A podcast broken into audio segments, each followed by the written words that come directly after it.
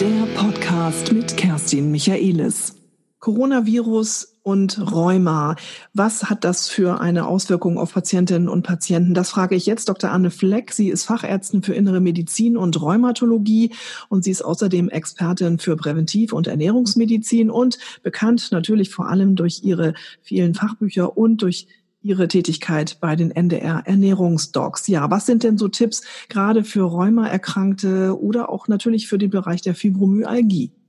Ich empfehle der Patientengruppe unbedingt, dass sie, wenn sie unter anti-entzündlicher und immunsuppressiver Medikation steht, diese jetzt nicht zu pausieren. Es wäre ein fataler Irrtum, denn diese Medikamente unterdrücken den Entzündungssturm der Grunderkrankung und die Infektion der Lunge, auch gerade im Rahmen der Covid-19-Infektion, ist ein Entzündungssturm.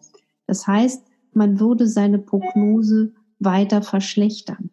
Zum anderen ist es auch wichtig zu wissen, dass gerade bestimmte Antirheumatika sogar im Moment erforscht werden als Gegenmittel zu einer Corona-Infektion. Insofern wichtig, keine Hände weg vom Medikament, sondern eine bewährte Strategie fortsetzen. Und aus ganzheitlicher ernährungsmedizinischer und auch orthomolekularer Sicht empfehle ich meinen Patienten und auch allen Rheumatikern, aber auch den Fibromyalgie-Patienten, die auch im Rahmen einer rheumatischen Erkrankung sekundär eine Fibromyalgie haben, regelmäßig jetzt zu essen, regelmäßig auch zu trinken zwischen den Mahlzeiten. So kann der Verdauungsbrei besser verdaut werden und die Verdauungssäfte werden nicht verdünnt. Auf keinen Fall sollten zu viele kalte Mahlzeiten gegessen werden. Salat nicht am Abend, weil das den Darm als Immunsystem eher schwächt. Lieber abends warme Nahrungsmittel. Man sollte die Nahrungspause über Nacht kann man ruhig auf 12, 14, maximal 16 Stunden ausdehnen, wenn man ein Fan von intermittierendem Fasten ist. Aber ich empfehle ausdrücklich auf Heilfasten in solchen Zeiten zu verzichten, weil Heilfasten ist eine valide Methode, die die Autophagie, das heißt den Selbstheilungsprozess, die Müllabfuhr in der Zelle stärkt.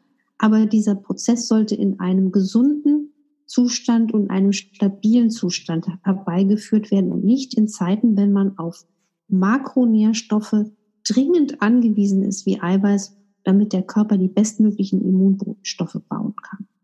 Also Frühstück oder Spätstück, Mittag, Abendessen, gutes Kauen, pflanzenbetonte Ernährung als Hauptdarsteller auf dem Teller, viel Gemüse, Salat gerne mittags, zuckerarmes Obst, Eiweiß aus validen Quellen und Kohlenhydrate in Maßen, nicht in Massen. Gerne auch immer jede Mahlzeit mit hochwertigen Ölen, ein, zwei Esslöffel nach Verträglichkeit, Olivenöl, extra Virgin, Algenöl, also Leinöl mit DHA, EPA, Nüsse, Mandeln, Samen als gute Eiweiß- und Ballaststoffträger. Und als Tees empfehle ich gerade bei rheumatischen Erkrankungen den Cistus C, ähm, weil er sehr immunstärkend ist, heißen Ingwer, den Ingwer aber nicht zu heiß aufgießen, nicht über 70 Grad, damit die ätherischen Öle sich nicht verflüchtigen. Und auch ein Thema ist die Nahrungsergänzung. Die wird nämlich leider viel zu wenig gewertschätzt. Ich bin kein Freund von dieser hm, zu viel Macherei bei Nahrungsergänzung. Es muss gezielt und maßgeschneidert sein. Aber was sinnvoll ist, gerade jetzt auf einen hochnormalen Vitamin D-Wert zu achten, in der Abstimmung mit dem Hausarzt, wenn es Laborwerte gibt, täglich dann auch Vitamin D zu substituieren, je nach Ausgangswert. Vitamin C täglich zu nehmen, da empfehle ich in diesem Patientenkreis wirklich ein bis zwei Gramm Vitamin C, am besten verestertes oder gepuffertes Vitamin C und Zink Zink abends mindestens 15 Milligramm. Wer jetzt merkt, dass er einen Infekt bekommt, kann auch mehrere Tage bis zum Abklingen des Infektes 50 Milligramm Zink nehmen. Auch bewährt haben sich Probiotika, also zum Beispiel Sauerkraut, Futter für die Darmbakterien oder Flohsamenschalen morgens in ein Quarkölfrühstück. Und das sind so die einfachen Tricks, die ich jetzt wirklich den Rheumakranken empfehle. Noch ein Tipp wäre zum Beispiel, der mir noch einfällt, viel Löwenzahntee, Brennnesseltee und ähm, Brennnesselsamen, wer die zum Beispiel im Garten hat oder, oder auch im Garten jetzt Löwenzahn hat und Katzenkrallentee. Klingt jetzt sehr seltsam, ist aber ein ganz effektives immunstärkendes Mittel.